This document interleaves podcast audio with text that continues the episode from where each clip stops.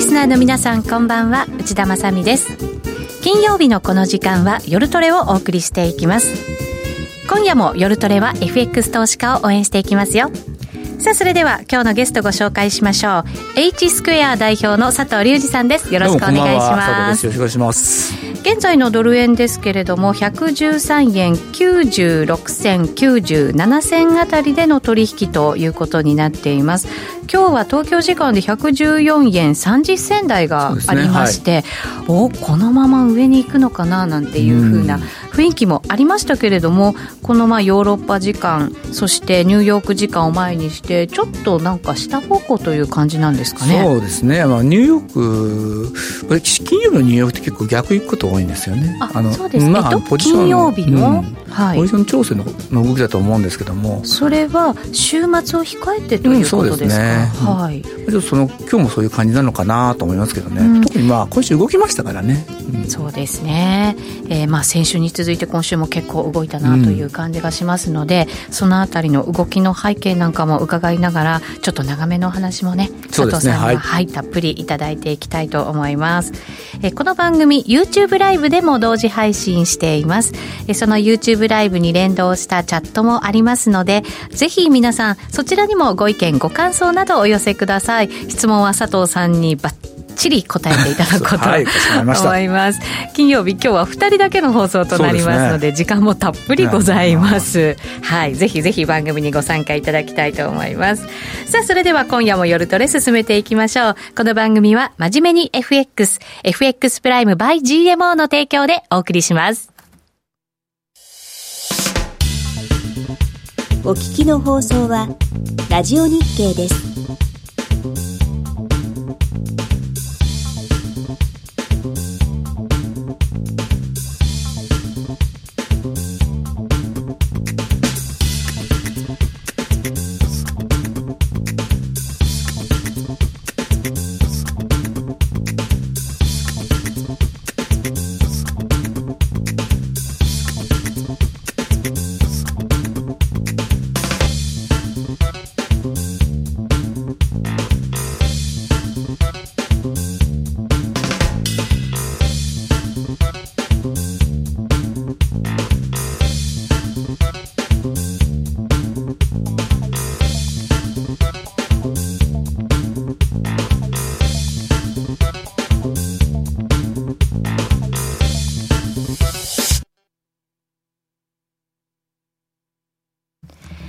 さて、今夜の夜トレはゲストに H スクエア代表の佐藤隆二さんをお迎えしています。よろしくお願いします。質問がね、もう早速入ってるんですよ。モモンガさんからで、はい、アメリカの消費者物価指数、びっくりしたんですけど、どう思いますか？ということです。今週発表されて、これで為替結構動いたなっていう感じもありましたね。動きましたね。はい、まあまあ、後でチャートを見てもらおうかなと思うんですけど、はい。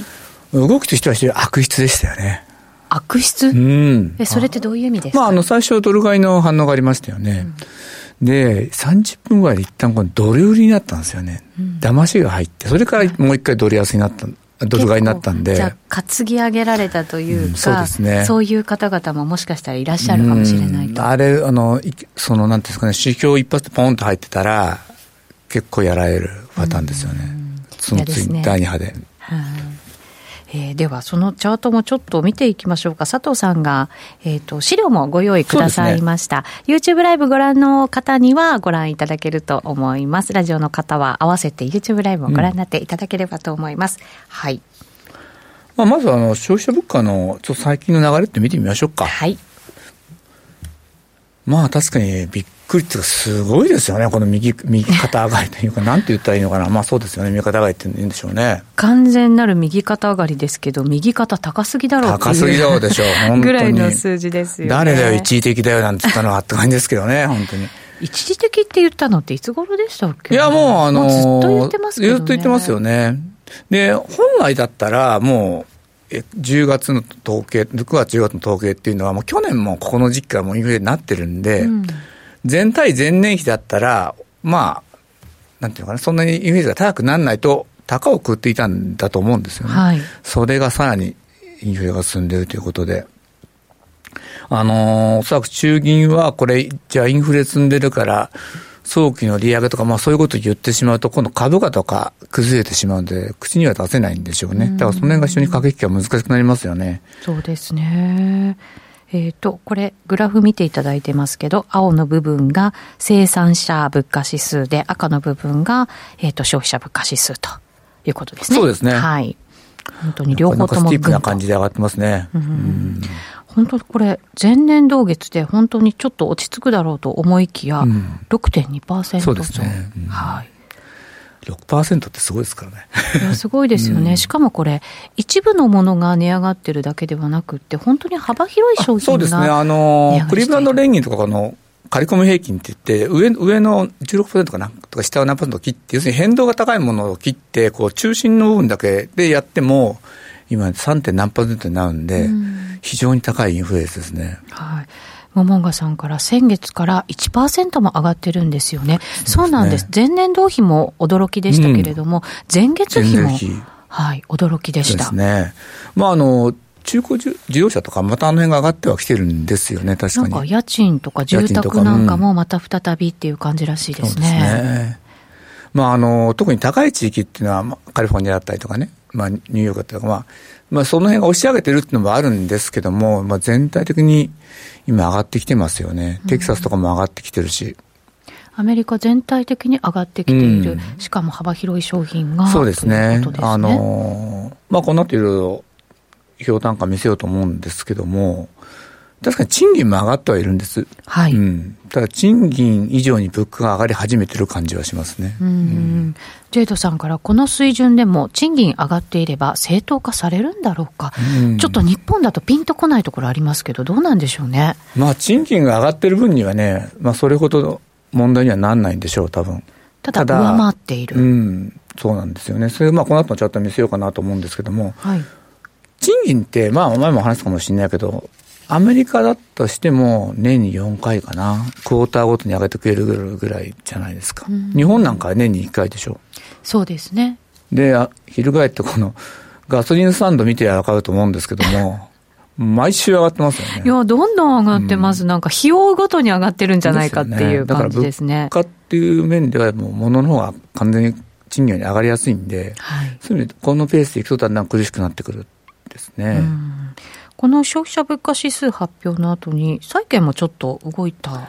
債券はそうなんですよね、えー、また上がってきたんですけど、うん、ちょうど先週、あの、雇用統計がいい数字出て、でも債券が下がり、あの、金利下がりましたよね。はい。で、今週の月曜日の回で、あれはもうポジション調整で僕は話したと思うんですけども、やっぱりそうだったと思うんですよ。あれ。あの、結構債券って時給で動くので、ええ、あんまりこういうなんか消費者物価指数とかで、なんかこう、右往左往しないっていう、うん、なんかそういうことらしいですね。そうですね。あの、あと、なんていうのかな、もちろんその、投機筋もいるんですけども、比較的あの、機関投資家だったり、投機のスパンも長いし、うん、まあそういう意味じゃね、全然株式に入ってる、なんていうのかな、取引の手法とは違う方々なんでね、だからそういう意味では、こんだけ債券が動いてきたっていうのは、ちょっとびっくりですよね。うん、確かにそうですね。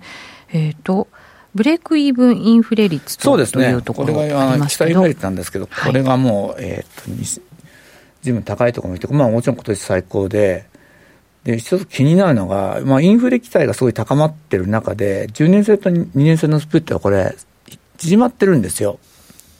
うんフラットニング、今その、利上げするんじゃないか、あと 5, 5年、これだと10年と 2, 年、2年後のインフレ率が10年後より高いんじゃないかっていうことを、まあ、なってきて、こうこういう形になってくるんですけど、はい、フラットニングが起きると、まあ、銀行とかってちょっとよくよろしくないんですよ、うん、要するに銀行っていうのは短期でお金を調達して長期で運用するんで、あの長期が例えばあの利回りがいいわけですよね、お金を貸した時の、はい、それが今度、縮まってくるってことは、銀行にとってはあんまり良くないと。利ザヤが取れない。利ザヤが取れないってことですね。うんで、また、あの、そうなってくるとお金が回らなくなってくるので、あまりその、経済的にも良くない形なんですよね。これがフラットニングしてくると、あの、相場にもあまり良くないっていう話って昔からそうですね。あの、株は落ちやすくなるんでね、これになってくると。ちょっと要注意のシグナルはついてるのかなと。アメリカはずっとね、高値も更新してきましたけれども、これによってもしかしたら株価の方が少し影響を受けるっていうもうすでに僕は受けてるんじゃないかなとは思ってるんですけど、ダウとか見てるとだいぶ重くなってきたなと、ちょっと高値取りにくくなってきたんだ。まあ、シーズンシーズナーで見ると、もうちょっと僕は年末まで頑張っていくのかなと思ったんですけど、うんはい、思ったよりちょっと、なんていうのかな、下げてきた、下げてきたなというか、元気がなくなってきたなと。正直、私のポジション的には年末まで上がってくれると嬉しいなって感じで考えていたんですけどね。ポジション的にですか、うん、そうですね。はい、そのあたりからちょっと変えていこうかなと思ったのが、うん、ちょっとね、嫌な感じにはなってきましたね。そうですか。株は落ちませんね。特にナスダックというコメントもありますけど、ちょっとなんとなく心配な様子ですか？そうですね。あの、ナスダックは確かに落ちてないんですけども、テスラだとか一部の銘柄が引っ張ってる部分もあるんでね。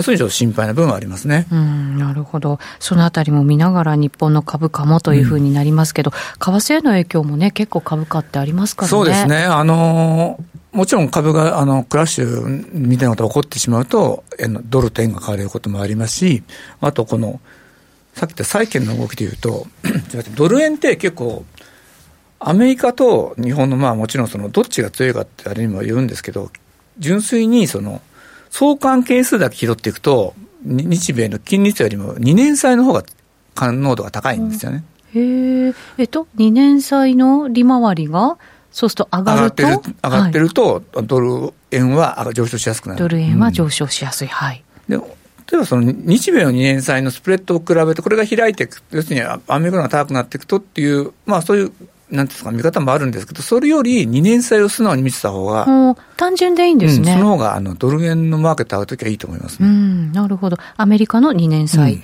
の利回りと相関、結構強いですね。係数が高いと、うん、はい、いうことですね。はい。まあ単純なような感じもしますけどね。そうなんですね。あのーはい、多分そのスプレッドが効かなくなってきたっていうのは、日本の債券市場がほぼこう、動いてないっていうのは一つの要因だとは思うんですよ。ああ、そうなんですね。あの、機能してないんでね、あんまり。まあ、まあね。買う人が買ってますからね。買う人は買ってるんで。買う人が買ってるって変な言い方ですけど。そういう技術になってきちゃったのかなと思うんですけどね。なるほど。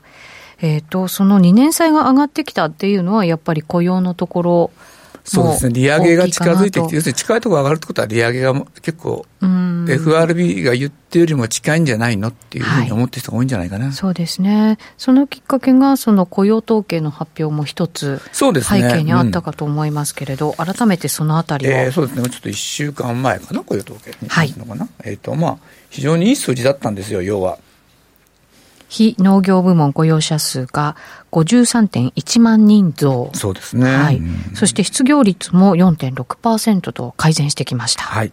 非常にいい数字ですね。はい、で、まあ、あの、3%台もあったんですけど、もうほぼほぼ4%、4.5とかってアメリカだったら、完全雇用にかなり近づいてきてるそうですよね水準です、これは。あの3%台もありましたから、結構異常な数値ではあるんでしょうね、う本当はね。うん、だからこのえー、10月の雇用統計の4.6もほぼ完全雇用。非常にいい数字だと思います。はい。正直言って。ただ、いい数字がゆえの問題点っていうのがやっぱり出てきてて、うん、あの、前もこの番組でご覧いただいたと思うけど、フリップ曲線っていうのがありまして、フィリップス曲線。うん、はい、これは？これは、要は、失業率と賃金上昇率、まあ、物価でもいいんですけど、これを表してるやつなん確かこれ見た記憶があります。ぐちゃぐちゃしたやつ。そう、ぐちゃぐちゃしてるんですけどね。まあこれちょっとあの、簡単に説明すると、まあ当然失業率があの賃金が上がっていくってことは、失業率は低くなってきますよね。はい、そのまあその逆、まあ、それを純粋に合わせてるんですけど、コロナの時何があったかっていうと、あの非常に高い失業率とあの賃金上昇があったと。これ何があったか、あのあったかっていうと、どうしてもやんないといけない仕事ってあるじゃないですか、清掃関連だとか、はい、でそういう人ってでも、校内の罹患するリスクが強いんで、みんなあんまりやりたくないと。うん、でもやっぱりどうしてもやってもらわないといけないですよ。そういう人たちがガーッと上がったんですよね。それがあの右の肩のとこですね。はい。うん、これがずっとこう、あの、なワクチン接種して落ち着いてきた形になってるのが、2021年の4月、今年の4月ですよね。うんこの時にも失業率が6.1で、賃金率が0.3%かな、はい、ずっとこれが非常に、これで一つの均衡点を得たわけなんですけど、うん、ここから、じゃあ、あの4月なんであの、アメリカのワクチンがほぼほぼ、あの、5割以上超えた時かな、6割ぐらい。そうですね。日本とは随分差がついてた時ですね。であの、メジャーリーグとか始まってみんなマスクなしで見てた。はい、ああいう時期なんですけど、そこから、じゃあ経済回復しましたよ、しますよってなった時に、当然、あの、失業率っていうのは、まあもちろん下がるんですけども、うん、下が、下がり方っていうのはもう、下がりようがないところってあるじゃないですか。要するに完全雇用だったり。はい。その中で人が足んなくなってくると、賃金だけ上がってくるんですよ。はい。それを表したのはこのグラフでして、これが垂直方向に上がっていくと、うん、まあこれが多分1年か1年続くと、ちょっと非常に高いインフレ率が起こる。可能性が、まあ、高いって、まあ、経済学の中では言われてるんですよ、今それがちょっと起きつつあって、はい、おそらく FRB はこのことを非常に気にしてるのかなと。要するに賃金を上げないと人が集まらない中で、今度バイデンさんがあの、まあ、バイデンプランでお金をまきますよね。はい、お金をじゃあ企業にまいとき、その企業は何に使うかっていうと、人がいないんで人に使うんですよ。はい。そうすると当然そこでまた賃金が上がる。賃金が上がる。はい。政府のが、あの、マーケットに、マーケットというかその、給付金とかで、企業を支援するお金が人に行ってしまうと。はい。設備投資じゃなくてね。そうすると、さらに上がるということになってきて、ハイパーインフレの可能性が出てきてしまう非常に危険な状況なんですよね、これ。賃金がこう上がっていけば、まあ、ある程度のインフレって容認するというか、まあ、インフレ期待率的なものがこう高まってくるわけですよね、はい、そうするとなんか収まるものも収まら収まらないというか、うん、なんか悪循環になっていく感じってありそうな感じはしますね。そうですね。もうえーと、どこも人が集まってないんでね、えー、あのどうしても人が集めてお金を使うというふうになってくると、ありましたよね、あの、えー、どっかのハンバーガーチェーンも、まず入ってくれたら、えっ、ー、と、いくらでしたっけ、1000ドル分けるとかね、なんか。うん。で、友達紹介したらな、あの、また500ドルとか1000ドルあげるよとか。はあ、そんな感じなんですね。うん、そうですね。あの、ちょっとじゃあこの後に見せようかなと思って、ちょっと見、はい、えー、とあるんですけど、米国の雇用情勢っていう。はい、7ページですね。ちょっと見てもらうと分かると思うんですけど、ええ、これね、すごい、えっ、ー、とこ、この間の、えー、先週か、雇用統計の後のデータを作って、使って作ってこの。最新のデータ。ですね、業種別のこの雇用情勢なんですけど、はいアメリカの今の雇用の中で、これ、比較が2019年の10月と今年の10月を比較して、当時に比べて雇用者数が増えてるのって、このトランスポーテーションとウェアハウス、要するに物流と倉庫だけなんですよ。うん、逆に言うと、ここが増えてるってことは、もうここ、ここは新たな産業が、産業っていうかな、お金が集まってきてると。大有有望セクターはい、が多分、このロジスティックとかね、あの、倉庫業。ってことなんですよね。で、一番上がこれ、あの、要するにレジャーとかホスピタリティ、うん、レストランの働き方とかそういう方なんですけど、賃金はすごい上がってるんですよ。この青いやつが賃金なんでね。青が賃金で。でも、はい。人は全然戻ってこないと。このオレンジのやつが人数ってことですよね。人数ですね。この中心に対して左にあったらマイナス。はい、で、中心にあったら右にあったらプラス。で、オレンジのやつは雇用者がその2019年10月で増えてる。はこれって、ね、まあ、全部アルファベットで書いてあるからなんですけど、はい、まあ、大体のこう業種って網羅してたりするんですか？そうです、ね、ちなみに、うん。そうすると、本当にこれ、えっと、賃金はほぼ全部で上がって上がってます。る。うん、で、人数は大半もほぼ減ってるけれども、この物流と倉庫だけが増えてるっていう。うん、だから僕、株買うなら物流と倉庫だなと 思ってるんですけど。まあ、うまく回転してきますもんね、そうですね。ね結局、あの、コーナーで、例えば今までアマゾン使わなかった人とかいるじゃないですか。そういうの初めてそう使ってみたりとかして、そうすると、やっぱ最初いろいろ、まあ私自身もそうだったんですけど、クレジットカード大丈夫かなとか、なんかいろいろちゃんと配達されるのかなって心配があるじゃないですか。でも、そういう不安が徐々に取り除かれていくと、行くのめんどくさいでしょ、正直言って。はい。買い物。そうですね。雨だ、雨降ってたりとか、他の用事があったりとか。うん。そうするとここの部分ってこれからも拡大するセクターなんですよね。うんなんかあの、無人のね、トラックでアマゾン配達を始めたとか、あの、ドローンでとかみたいな話もあるものの、なかなかね、そこすべてをそう、なんかこう、それで配達するってわけにいかないですもんね。うん特に倉庫もそうだしね、えー、あのまあ、倉庫もだいぶ無人化進んでるんですけども、それでもやっぱり最後は人がチェックしたりとかするみたいなんで、んあと配送もそうですよね。そうですね。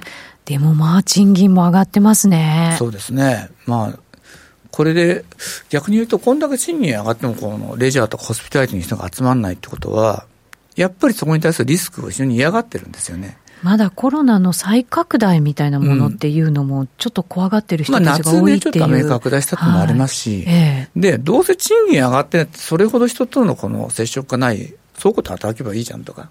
そうですね。あ、一つ言わせちゃったけど、この資料っていうのはマネージャーじゃないですよね。あのマネ要するにブルーカラーって言われてるそうなんですよ。うん、だからマネージャーだったら自分のその、なんていうのかな、得意な部門の会社に行ってマネージングをするんですけど、なるほど。ここで働く方々っていうのは、そう、どっちかっていうと、まあ、ちょっとこういう方失礼かもしれないけど、まあ、肉体労働とかそういうなんで、うん、現場で頑張ってくださってる方々ですよね。その、業種というよりも、なんとかな、まあ、自分の特性って、まあ、賃金が良かったりとか、そういうところで比較的触れるところ方々なんで、その、じゃあ、あの、レストランに戻って、もちろんすごい、そういうのが好きな人もいるでしょうけど、それよりは、じゃあ、ちょっとこう、今はちょっともうコロナ怖いし、倉庫でしかも賃金上がってるから、こっちの方が賃金いいよね。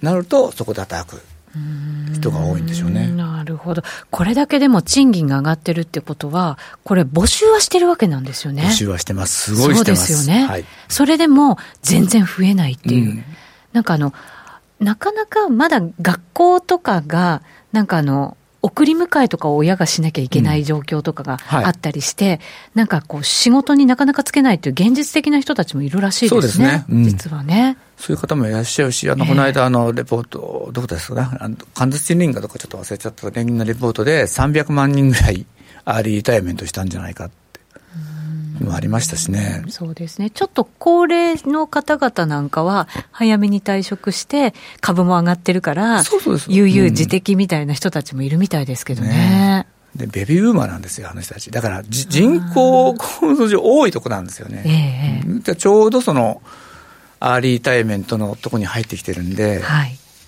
まあ、そういう意味ではそう、ポコッと抜けたのかもしれないですね。うんなかなかだから、ここからの雇用の改善、もちろんこの発表された10月分というのはいい数字でしたけれど、うん、ここの上の改善ですよね。そうですね。でもね、11月、12月っていうのは、ホリデーシーズンであのクリスマスじゃないですか。はい。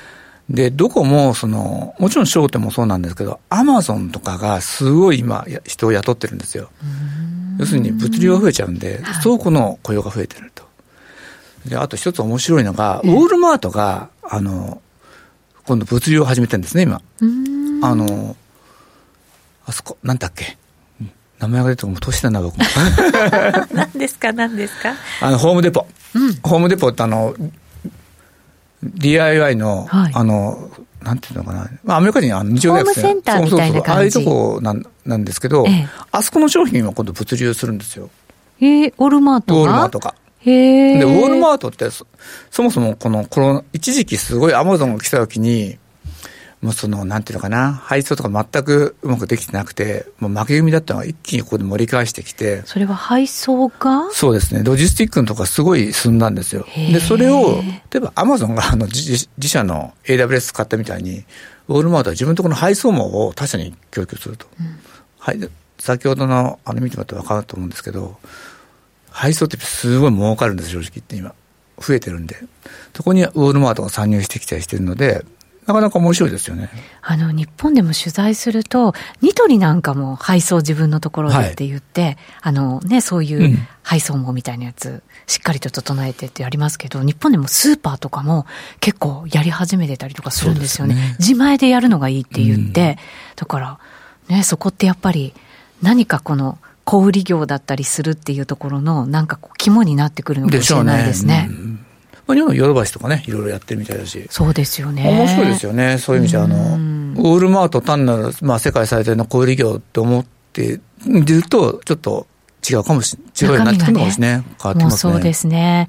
えっ、ー、と、ジェイドさんも先週もまた通販でたくさんポチってしまいました。というのに、モモンガさんが今日だけで4つ配達されたよっていう、すごくよくわかりますね。わかりますよね、でも確かに。特にあのコロナ禍の時、うちのマンションの、そのゴミのあの捨て場があるじゃないですか。段、うん、ボールの数が半端なかったっていう、みんなやっぱりこう、配送で頼んで、それでなんかこう、生活してたって感じがありましたから、ね、最近ちょっと落ち着いてきたものの、それでも以前には戻らないですよね。ですね。えー、一度こう、まあ、便利だって分かってしまうとなかなかね、やめられないし。うん、はい、そうですね。アマゾンなんかなんかお給料たくさん払ってなんか雇いそうですもんね。そうですね。すねうん、給料も全部上げてますからね、今は、そうすると他に人がなかなか行かないっていう感じはあるのかもしれないですね。そうですね。うん、確かにその、そうですよね。あの、給与が上がってるところってやっぱまあ全部上がってるんですけど、さっきみたいに、とりわくその、物流と、はい、そのあとその、レジャーのホスピタリティが一番上がってるんですね。両方とも人が必要なんだけど、でも片っぽはその以前に増して、以前より人が減ってて、片っぽは人が雇用が増えてるっていうと、うん、ちょっとね、これ未来のなんか将来のなんかを暗示してるのかなというふうには見えますけどね。何を暗示してるんですか？佐藤さんが想像している未来はどんな感じなんですか？あのー、そうですね。今、アマゾンが無人店舗を取り出してますよね。はい。ああいうのは、まあ、間違いなくこれからもっと増えてくると。無人店舗、うん、うん。で、物流も本当は無人でやりたいんですけど、あの、例えば、く無人の車が事故を起こした時の保険どうなるのとか、はい、クリアしないといけない問題はまだ結構あるんですよね。要するにレベル4まで行ってないじゃないですか。だからそこがあるんでね、そういうのは、ここから何年かとレベル4、レベル5の自動運転ができるまでは、物流のところってのは結構熱いんじゃないですかね。まだまだ人がの手が必要であって、うそうですね。数はどんどん増えるわけですもんね。まあね、ドローンで飛ばすっても、重たいも荷物もあるしね。そうなんですよ、うん、アメリカでもね、ドローンで運んで、そのまま庭にポンって投げ捨てて、投げ捨てるって言葉汚いですけど、うん、ね、いけない、あれですけど、そ、ね,、んな感じみたいですからね。うん、まあ、だから、なかなかこの業界っていうのは、まあ、まだこの時点で雇用が増えてるってことは、まだ多分おそらくこれからも増えていくと思うんで、うんちょっとホットじゃないかなと思うんですけどね。そうですね。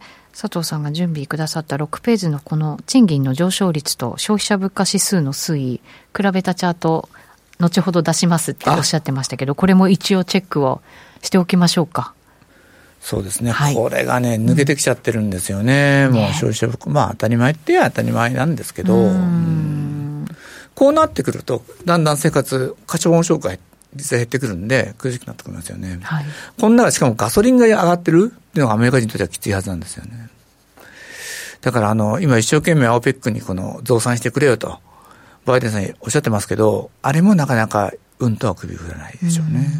うそうすると、これまだまだその物価の上昇というのは、続いていく私はまだ続くと思いますね。あの、2022年はもうなんとな、落ち着いてくると、まあ言ってる中銀とは言いますけど、確かにその対前年比で伸び率というのは落ち着くと思うんですけど、はい、それでも僕は結構高いんじゃないのかなと思いますね。大体2022年の第2クォーターぐらいで落ち着いてくるんじゃないかっていうような声が多いようですけど、どうなんでしょうね、時期的なもの。そうですね、第2クォーターまでいくとね、結構46でしょ ?46 半分いっちゃいます半分いっちゃいますからね。うん、でも、それまでに問題はまあ、金利がばーっと上がってきて、株価とかも持つかどうかっていうところじゃないかなと思うんですけどね。うそうなると、金利はもちろん、あの短いところはもちろん間違いなく上がっていくっていう方向ですよね。うん、ねはい。まあ、各国おそらくそういうふうに多かれ少ないになっていくんでしょうね。うん、まあ、その中で日本は、あの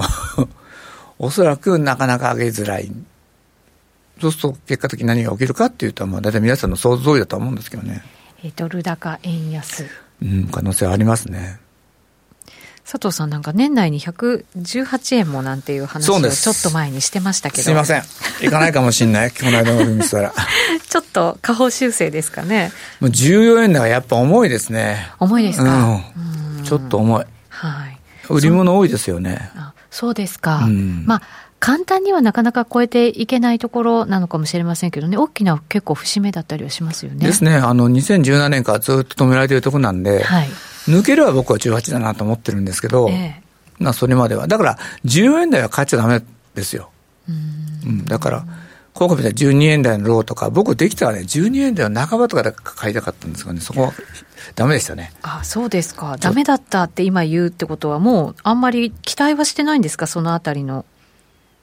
いや、あの、今回の、ちょ今回の流れでは取れなかったなというところなるほど。まあ、なこうオーダーずっと並んでるとこで、一番それが厚くしといたんですよ、正直言うと。うん、そうなんですね。そ止まるかなと思って。はい。そこまでいかなかったと。なるほど。うんまたそのチャンスが来るのかどうなのか、後半戦で、はい、はい、伺っていきたいと思います。それではここでお知らせです。約定力と話題の高金利通貨で会社を選ぶなら、最大11万円の口座開設キャッシュバックプログラムを実施中の FX プライム by GMO。人気のスマホハイスピード注文は待ち時間なしの連続発注を実現。チャートを見ながらスキャルでもスイングでもサクサクお取引いただけます。高約定高金利通貨も、そしてトレードも情報もやっぱりプライムで決まり。株式会社 FX プライムバイ GMO は関東財務局長金賞第259号の金融商品取引業者です。当社で取り扱う商品は価格の変動などにより投資額以上の損失が発生することがあります。取引開始にあたっては、契約締結前交付書面も熟読、ご理解いただいた上で、ご自身の判断にてお願いいたします。詳しくは、契約締結前交付書面などをお読みください。お聞きの放送は、ラジオ日経です。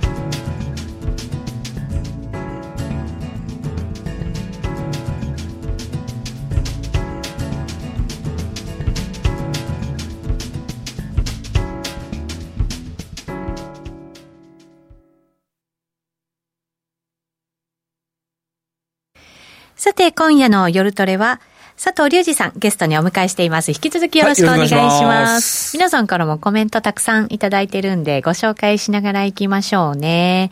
アマゾンのコメント結構ね、多いんですよ、やっぱり。うん。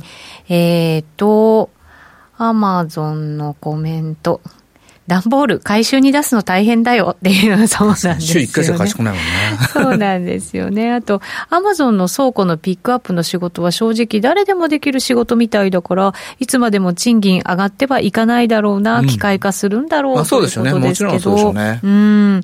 ただ、ちょっと時間はかかるのかなっていう感じなんですかね。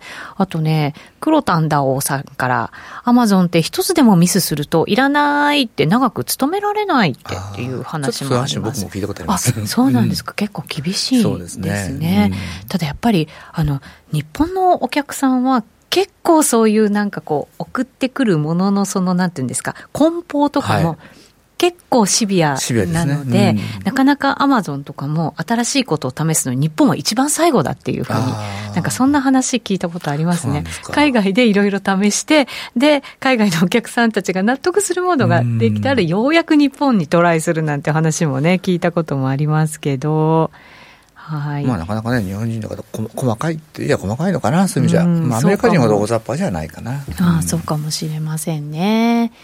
えっ、ー、と、ユーロドルが1.15下抜けましたけど、こっちは期待できますかね？なんていう話も入ってます。そうですね。ちょっと、はい、の話をしていきましょうか。はい、行きましょう。相場の話ですね。ドルインデックスからいきますか、はい、年初来高値更新。そうですね。まず4時間足を見ていただきたいんですけど、はい。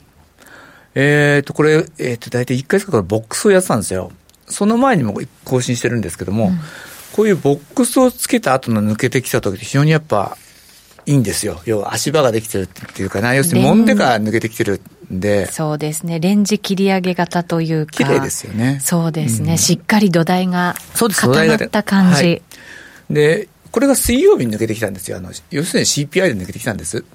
で、昨日ね、これや、もしこれで、ドルが売られてしまって、この、これをなんていうの、行ってこいになったら、すごい嫌なチャートになるじゃないですか。うん、そそれがちょっと一番懸念っていうかな、心配してたんだけど、昨日も抜け、あの、続伸って形になって、これはもういよいよもって、まあ、週足でもおそらくあの抜けてくるんで、新しい領域に入ってきたんじゃないかと思います。なるほど。そうすると、じゃあ、ドル相場、結構、そうですね。期待できる、はい、ということになりますか？ドルインデックスの週足を見ていただくと、はい、もうちょっとどういうマップになってるかと。これがですね、要するに去年ずっとあの、コーナーの時にドルがずっと売られて下げてきたわけなんですよ。それがまあ、あの、ダブルボトムのような形をつけて、年収来高値を起こして、まあ、チャートはいいですよね。いやこれ絵に描いたようなダブルボトムで、そうですね。ネックライン上抜けて。で、だから年末に向けて僕はドル高基調が続くのかなというふうに思います。ただ、ペースとしては佐藤さん、ちょっと想像してたよりはそうでもないあの、まあ、ドル円については、ドル円についてっていうか、今年とにかくどの通貨も動いてないんですよ。うん、ユーロもそうだし、はい、まあ、ユーロは、あの、先ほどの1.15抜けてきましたね。まあ、あれも年初来高値抜け抜けてきたんですけど、ユーロがここから動いてくると、マーケットは面白くなりますね。で、まあ、先々週、先週、先々週って円相場だったじゃないですか。円が動いたと。で、今週に入ってこのドルが起き出したんで、クロス円はちょっと面白くないかもしれないけど、はい、ドルは面白くないんじゃないですか？なるほど、うん、そうなんですよ。クロス円ちょっとなんか難しくなっちゃいましたよね。そう、面白くなったそうですね。難しいです。はっきり言って、どっちに引き継がれるのって話になってくるんで、まあ、クロス円やるよりは今は素直にストレートやった方がいいタイミングかなと思います、ね、そうですね。5ドル円どうなりますかって質問入れてくださった方いるんですけど、ちょっと難しい。ちょっとまあ、下方向かなと思うんですけどね。あ、クロス円下方向ですか？そうですね。というのは、その、ドル円が114円台の重さがあるじゃないですか。ここでもたついてるうちに、まあ、ユーロドルも年収来高値取ってきてるし、はい、まあ、オーチードルも売られてると。まあ、ストレート、要するにドル円があんま動かない中で、ストレートがでドルが変えてくると、クロス円もどうしても下げ圧力出てきますよね。そうですね。だから、ドルの強さが際立ちすぎちゃうと。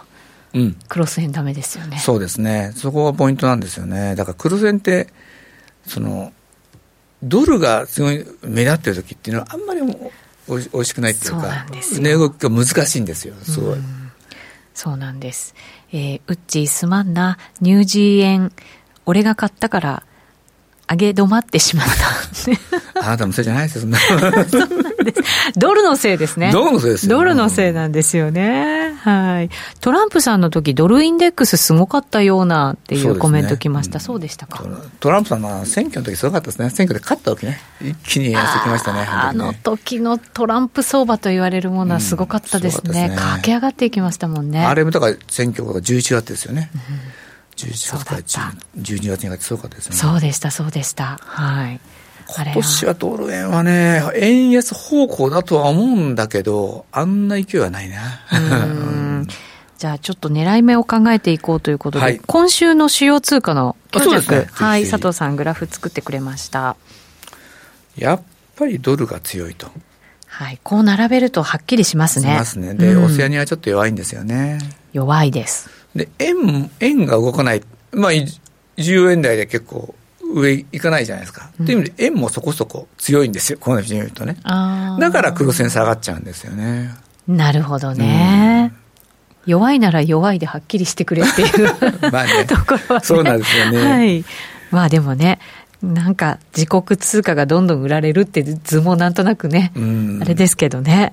そうなんですよ。だから、特にあの インフレ進んでる時自国通貨弱いのは、はい、生活にちょっと影響するんで、ちょっと嫌だなと思うんですけど、うん、まあトレードって意味だ意味では、こうしてみると、ドルも強いけど、円もそこそこ強いんだねって話になっちゃいますよね。はい、そうするとドル円って確かにか上がってるけど、レンジ出てるわけじゃないじゃないですか。だからちょっとドル円も仕掛けにくいなと思います。なるほど、はい。だからさっき私があの112円台のミドル売りたかったよって話したと思うんですけど、やっぱ押し目買い押し目買い。が基本スタンスかな。で、でも円強いじゃないって、売っても面白いんじゃないって言うんだったら、えっ、と、この間の高値が110円の70かなで、110、200、ちょっとごめんなさい、2010年の高値が7、114円の77とかなんだけど、まあ80バックぐらい、80バックでショートする、ドル円するならっていうのは一つありかもしれないけど、うん、まあでもチャート見ながらやってねって感じです、正直言って。あそうですね。うん、えっ、ー、と、今ドル円113円98銭99銭、本当にあの、この夜の時間帯になって114円挟んだあたりで。そうですね。ねまあ、今、あのニューヨークね、冬冬時間とか標準時間入ったんで、はい、あと30 2、30分、20分ぐらいしたかな、うん、動き出すかなとは思うんですけどね。今日は何か発表ものとかありました今日ミシガンですね。ミシガンミシガン速報値が出てくるんで。はい。どんどんな数値が出てくるか、ちょっと期待はしてるんですけどね。そのあたりで動くかどうか、うん、ということですかね。それで動かなかったら、まあ今週はおしまいかなという感じですよね。もうおしまい。はい、わかりました。来週に関してはどんなふうな佐藤さん、相場予想されるんですか？来週ですか。うん、来週はまあ正直、月曜日に日本の GDP が出るのかな。ああ、そうなんですね。そんなに重要視ってないんですよね。だから、ただそういう時って、逆に言うとマーケット仕掛けやすいじゃないですか。やりやすいんですよ。今週みたいにあの CPI とか重要指標があると、その前後はやり、前後とか、特に前はやりにくい。ポジションを落としてとかいろいろ作業しないといけないんですけど。動かなくなったりしますもんね。うん、そういうのがないんで仕掛けやすいと思いますよ。そうなんですね、うん、トレンドもじゃあもしかしたら出やすい可能性が。そうですね。で、今ニューヨーク勢がやっぱり、なんていうのかな、マーケットリードしてるんで、ニューヨーク見見ながらやった方がいいと思いますけど、ね、うんなるほど、またあとトレンドに逆らうなっていう感じになってくると思うので、そのトレンドもちょっと見ておきましょうか。はい、えっ、ー、と、ドル円いきます？えっ、ー、と、長めから週足からいきましょうか。長い方からいきましょうか。はい。まあ、こうして見てもらうと分かると思うんですけども、114円台っていうのは、えー、2017年以降、もう5回ぐらい止められちゃってて、やっぱここ時間かかるんですよね、どうしても。はい。なかなかあの、ここを抜いてくると僕は18円とイメージはできるかなと思うんだけど、まあ簡単にはね。まあ簡単にあの上がっていかない人の理由としては、まああの、日本の、まあ庄司さんとか、まあ銀行さんもそうなんだけど、随分この、114円台15円には売りがあるんですよね。うん結局。おんのいじゃないですか。想定為替レートが111円が109円でここで売れるんだったら。まあそうですよね。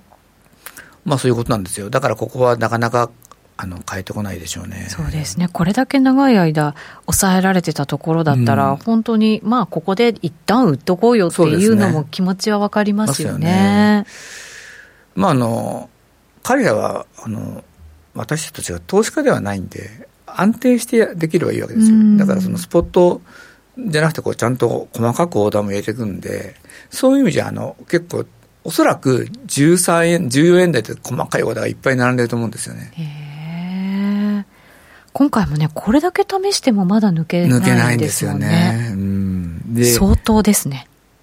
逆に私たちの14円台硬いの分かってるんで、14円台買えないでしょ？買いにくいでしょ？買うならもうちょっと下で買いたいですね、うん、どうせそうなってくると、えー、なかなか抜けなくなってくるってことですね。なるほど。まあ、心理を考えれば分かるっていう相場なんですかね。まあ、ね、まあ、抜けてきたらもしかしたらちょっとここで踏み固めた分強い相場になる。うん、ね。あの、100、まあ10円でこんだけやってるんで、抜けたら僕は本当18円。それ抜けると21円だと思うんですけども、たださすがにね、あの、黒田さんも分かってると思うんです、分かってるんですよ。そこまでまずいっていうのはね。あ、そうですか。うん。だからまたそうなってくると、いや、ちょっとあの、実質、実行為替レートで見るとさ、みたいなこと言い出すかもしれないですね。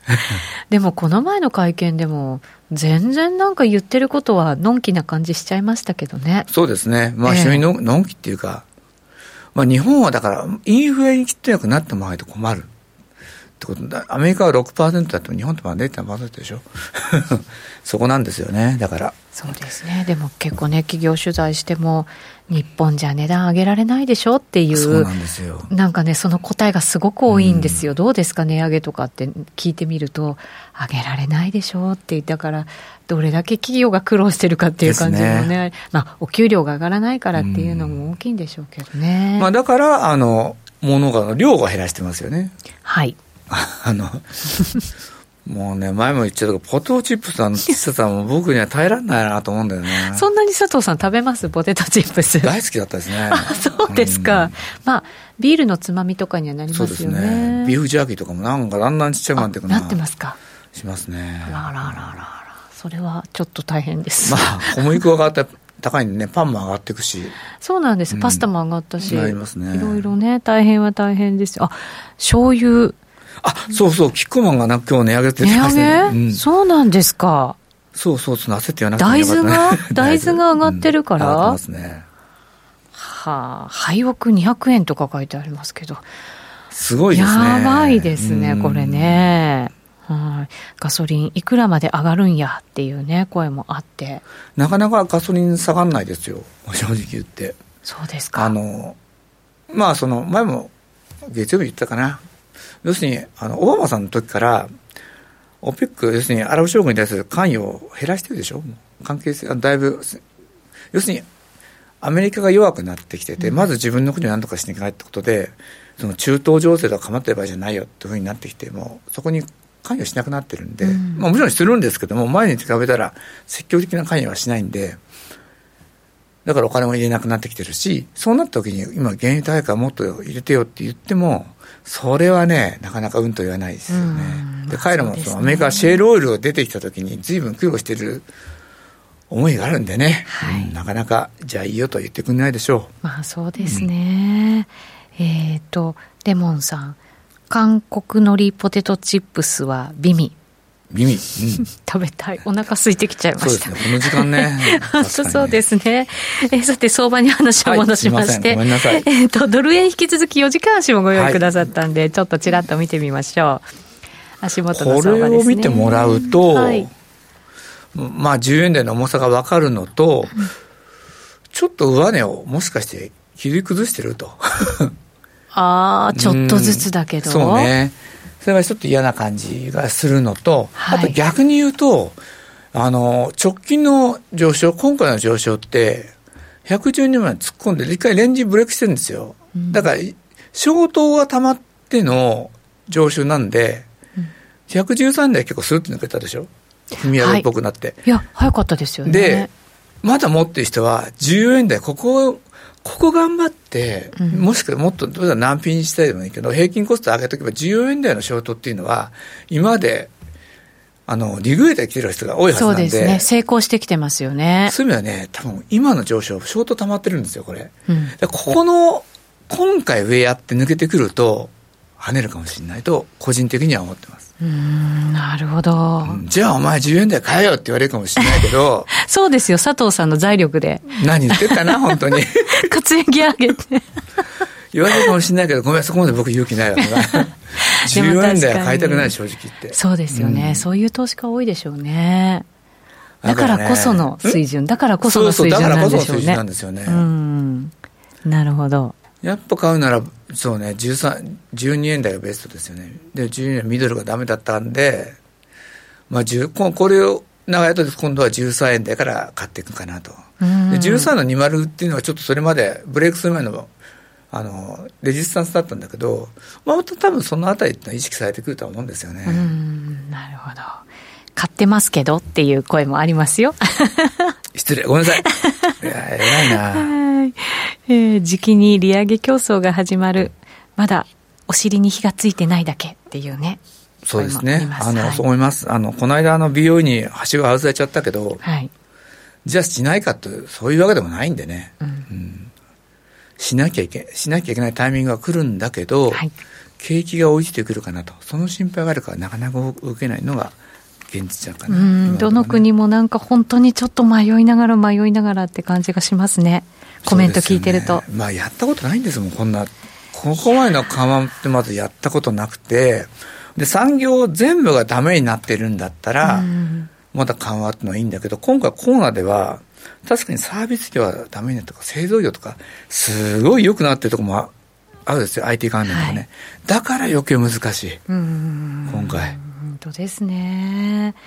歴史的ななんか、ね、ね動きを見ていくんだろうなと思いますけれど、こちらも利上げに踏み込んでいくのかいかないのか、OG ドル。そうですね。はい、先ほど OG 円のね、はい、の相談はありましたけれども、チャートは OG ドルでございます。うん、そうですね。はい、OG ドルは、これなんで選んだかというと、これもちょっといやらしかったなと思って選んだんですけど、はいうん、まあ一応、今、しわし見てみると、これ、比較的な三尊天井をつけて、0.76っていうのが一つのネックラインで、これ割って、まあ、下降トレンドには入ってるんです。はい。で、あの、その前の上げ見てみると分かると思うんですけど、まあこれコロナの時なんだけど、ずいぶん分けてるんですよ。うん、で、もうチャート的には3度のつけて、今度は下を試すぞと。はい。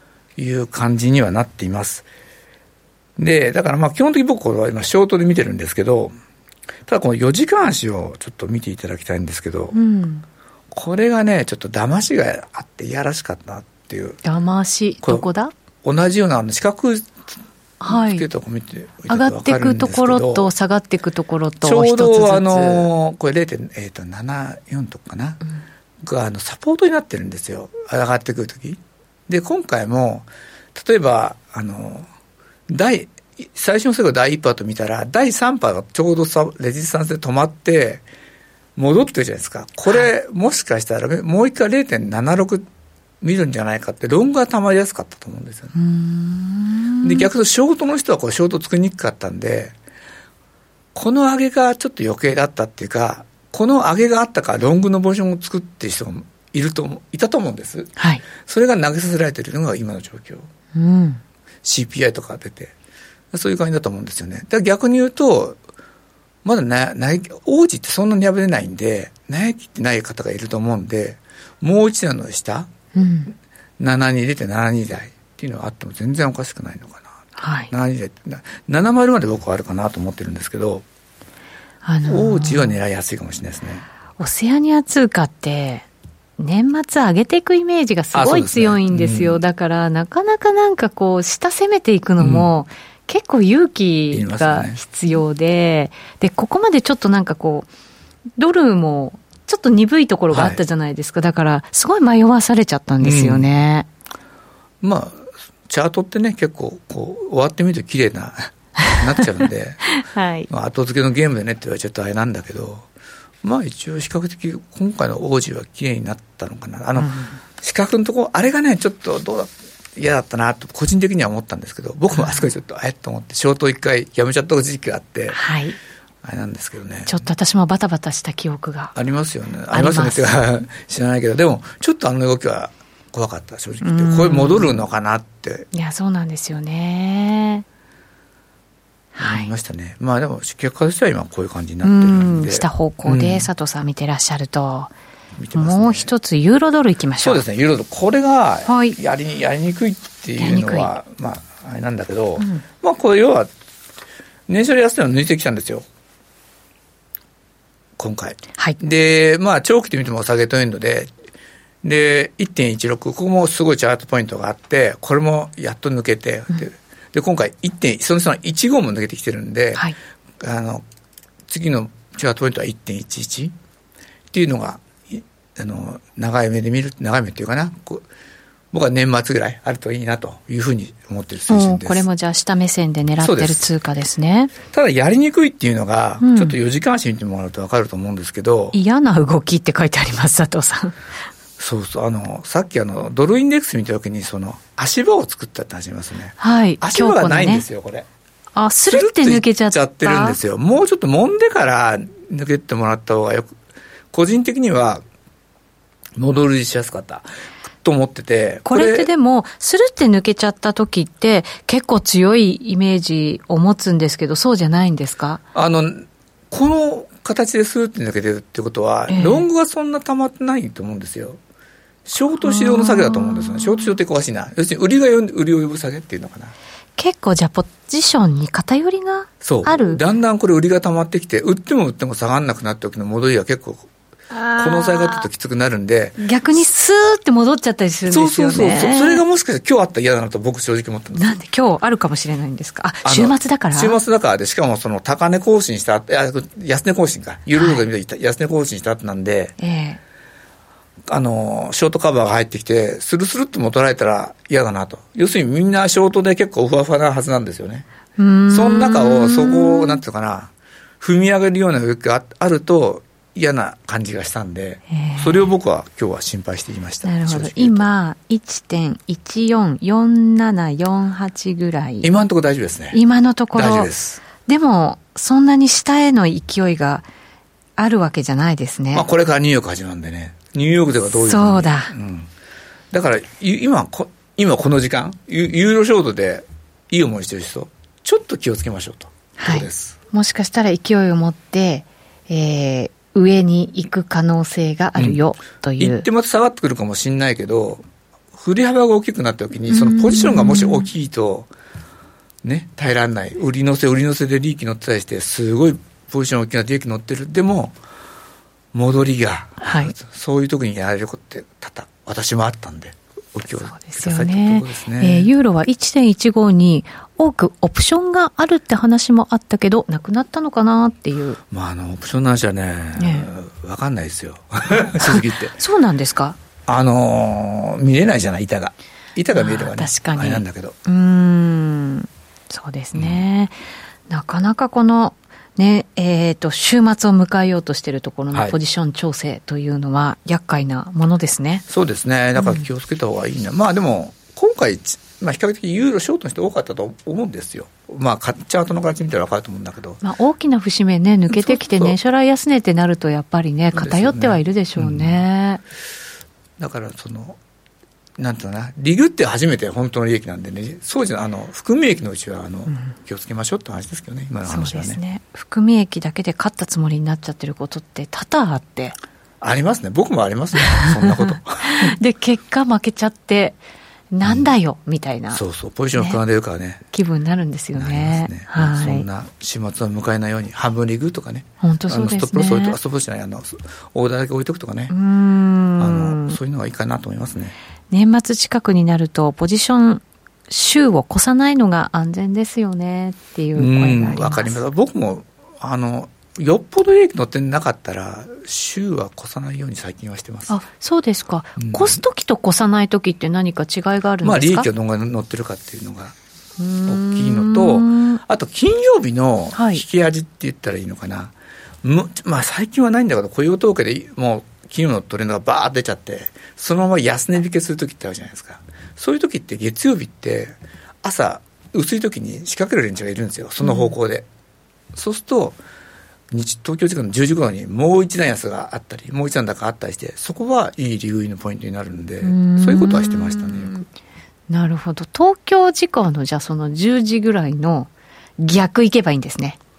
逆行くとね、まあ東京時間って結構、これって怒られちゃうかな、東京時間の高値安値って結構ね、その日の高値安値になっちゃうこと多いんでね。うん、ありますよね。そこで飛びつくと結構痛い目にあったりします。ですね。はい。えー、今夜は欧州通貨上げでっていうふうに書いてますちょっと気をつけた方がいいかと思うんですよね、まあ、動かない動かなかったらまあそれはそれでいいと思うんだけどね。なるほど。さてそろそろお別れのお時間になってまいりました、ねはい、今日は2人で進めてきましたので延長戦どうしようかなと思ってるんですけど、はい、どうでしょうね佐藤さん。もう内田さんにもうお任せしますよそんなこと。延長戦聞きたい人いるかな？いればね別に。ちょこっと5分ぐらいやりましょうか。はい。ぜひ皆さんお付き合いいただきたいと思います。ラジオの前の皆さんとはお別れとなります。今日のゲスト佐藤隆二さんでした。ありがとうございました、はい、どうもありがとうございました。この番組は真面目に FXFX プライム by GMO の提供でお送りしました